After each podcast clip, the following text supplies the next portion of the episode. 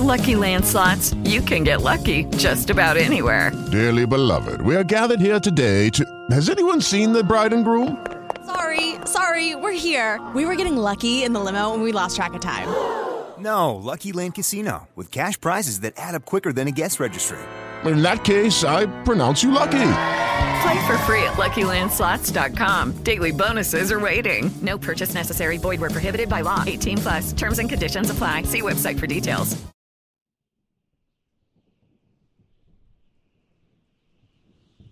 La casa de los gatos. Tengo poco que me mudé a la ciudad. Viví prácticamente mi vida entera en un pueblo a la cordillera de los Andes, del lado de Chile. Prefiero no mencionar el nombre de mi pueblito. No me gustaría que hubiera gente curiosa buscando aventuras de las que quizá no saldrían vivas. Aún así, sigue por las descripciones que daré. Si hay alguien de mi país escuchando esta historia, sabrá de qué lugar estoy hablando. Hay un caso específico del que quiero contarles, ya que son diversas las historias que tengo para contar, mas considero que esta es la más espeluznante e insólita de cuanto he vivido. Todo comenzó un día que vi una noticia en un diario local. Mi pueblo es tan pequeño que no hay muchas cosas. En la principal solo existen dos puestos de revistas y son contados los diarios que se venden. Uno de estos diarios locales solía publicar cosas del tipo paranormal, apariciones del chupacabras y ese tipo de notas que la mayoría de veces resultan falsas. Aún así, yo tenía el pasatiempo de visitar los lugares donde supuestamente ocurrían los eventos. Leí una noticia sobre una casa solitaria localizada a 10 kilómetros de mi pueblo. Hablaban de un fenómeno extraño, que había algo en la casa que atraía a los gatos. La casa estaba vacía, no vivía persona alguna, ni siquiera había algo que comieran los animales. No era un lugar donde se juntaran las aves o las ratas, sino todo lo contrario. La casa se ubicaba en un terreno árido. Según la nota, el lugar era un punto muerto.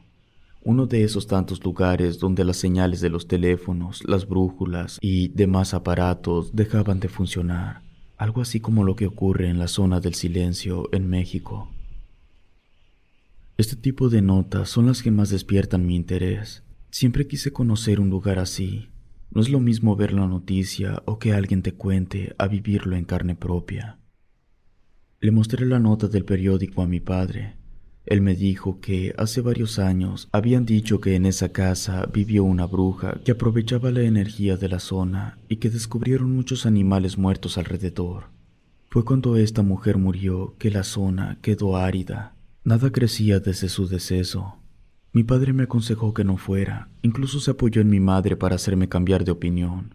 Me sorprendió la insistencia de mis padres. Creo que en el pasado sí fue bastante famoso.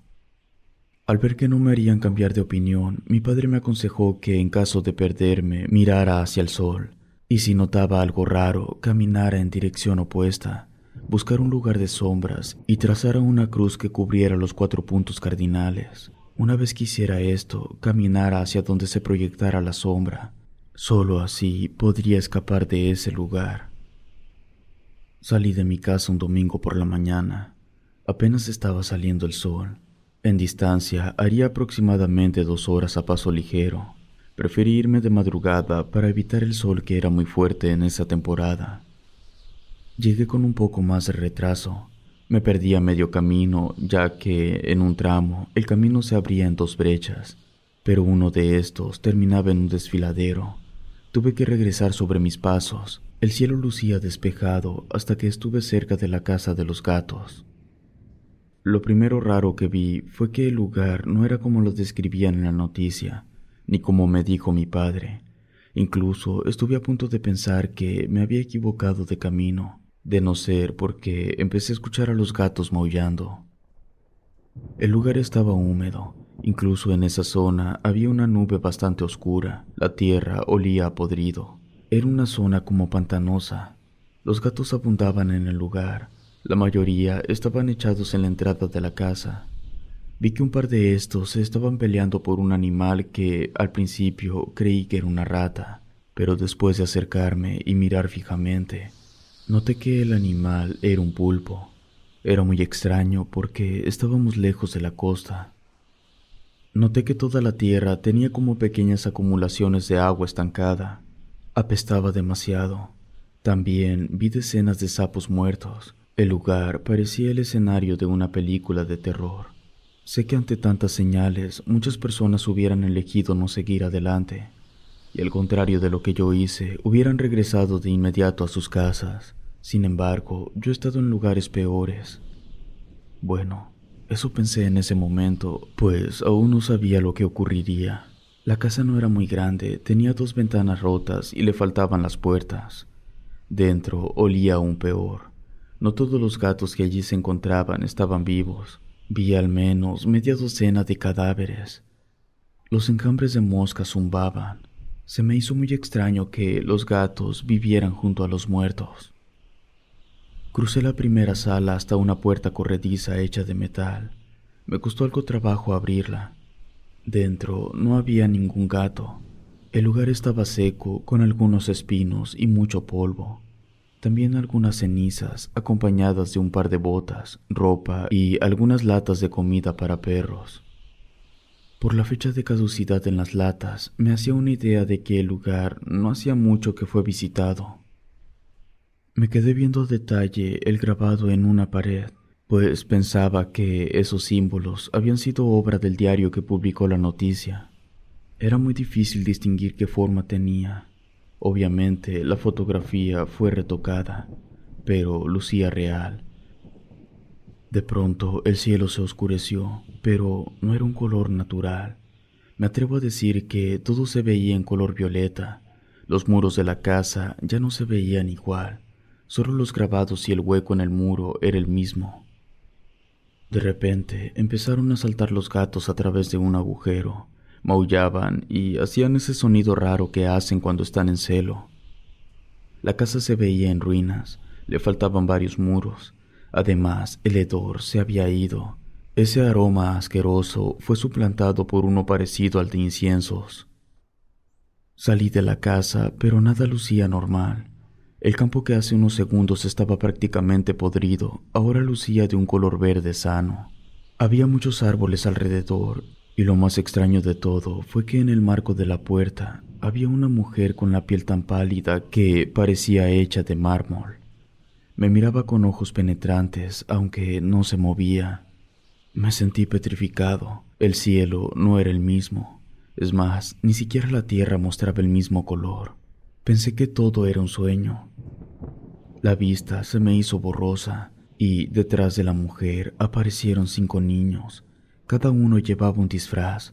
Uno de ellos iba vestido de payaso, otro de lobo, uno de gato, otro parecía una especie de duende y otro un diablillo. Los niños soltaron un terrible llanto. Me hice hacia atrás hasta que tropecé con las raíces de unos árboles. Comencé a correr y por todo el lugar había gatos. De repente empecé a escuchar vocecitas entre los felinos.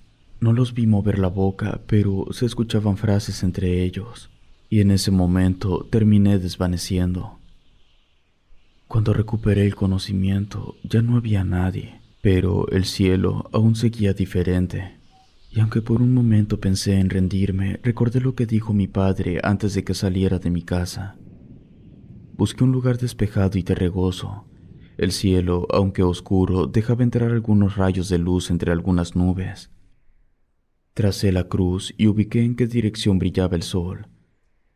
Caminé en dirección contraria. Cuando menos acordé, estaba de nuevo en el patio de la casa, frente al orificio por donde saltaban los gatos. El olor era aún más insoportable, pero el sol y el paisaje habían vuelto a la normalidad. Sin pensarlo y sin mirar hacia atrás, comencé a correr a mi casa. No sé qué me pasó, pero apenas me recosté en mi cama, caí en un sueño profundo. Lo que ocurrió a continuación es algo que no me explico de ninguna manera. Desperté en un hospital. Según me dijeron mis padres, me perdí por dos días. Varias personas del pueblo se organizaron para ayudar a mis padres a buscarme. Me encontraron tirado debajo de un árbol como a tres kilómetros de la casa de los gatos. Yo no recuerdo nada de haberme desmayado a medio camino. Yo recuerdo, tal como he dicho, entrar a mi casa y recostarme en mi cama. Le conté a mis padres lo que me ocurrió. Ellos me creían, pero me echaban en cara una y otra vez que me dijeron que no fuera a ese lugar. Fueron diversas las hipótesis que me he planteado en cuanto me ocurrió allí, pero desde ese día le tengo mucho aprecio a los felinos. Mi aventura me trajo más preguntas que respuestas. Algunos podrían llegar a pensar que todo lo que viví fue a causa de una contusión que tuve al regresar a mi casa, pero lo que allí pasé fue demasiado real como para tratarse de una simple alucinación. Además, sé que a otras personas les ocurrieron cosas similares. En fin, al día de hoy agradezco haber salido con vida y que lo ocurrido ahora solo sea parte de mi relato. Si te gustó este video, suscríbete activando la campanita de notificación y así no te pierdas lo mejor de Rede.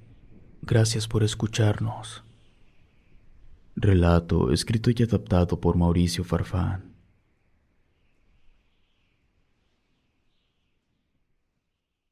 With lucky landslots, you can get lucky just about anywhere. Dearly beloved, we are gathered here today to. Has anyone seen the bride and groom? Sorry, sorry, we're here. We were getting lucky in the limo and we lost track of time. No, Lucky Land Casino, with cash prizes that add up quicker than a guest registry. In that case, I pronounce you lucky. Play for free at LuckyLandSlots.com. Daily bonuses are waiting. No purchase necessary. Void where prohibited by law. 18 plus. Terms and conditions apply. See website for details.